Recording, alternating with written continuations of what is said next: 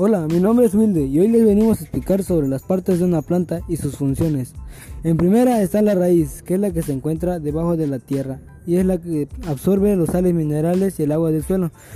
Después está el tallo y es la que se encarga de transportar el agua y los nutrientes de las raíces a las hojas. Después está la hoja y es la que se encarga de absorber la energía de la luz solar y lo usa para convertir el dióxido de carbono en oxígeno.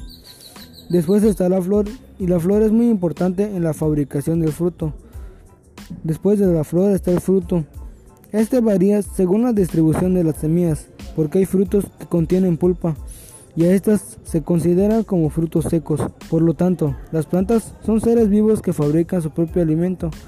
Gracias a ellas, los seres vivos pueden respirar y alimentarse de ellas.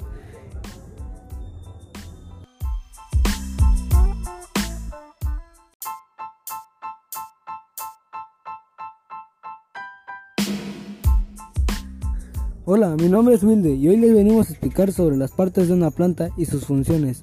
En primera está la raíz, que es la que se encuentra debajo de la tierra y es la que absorbe los sales minerales y el agua del suelo.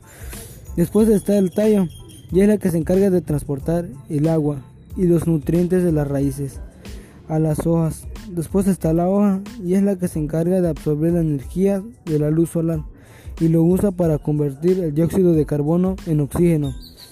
Después está la flor y la flor es muy importante en la fabricación del fruto. Después de la flor está el fruto.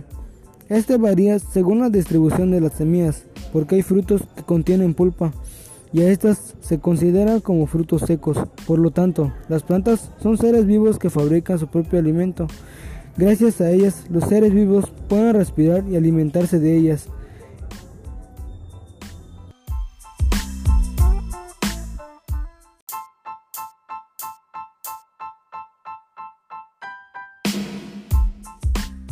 Hola, mi nombre es Wilde y hoy les venimos a explicar sobre las partes de una planta y sus funciones.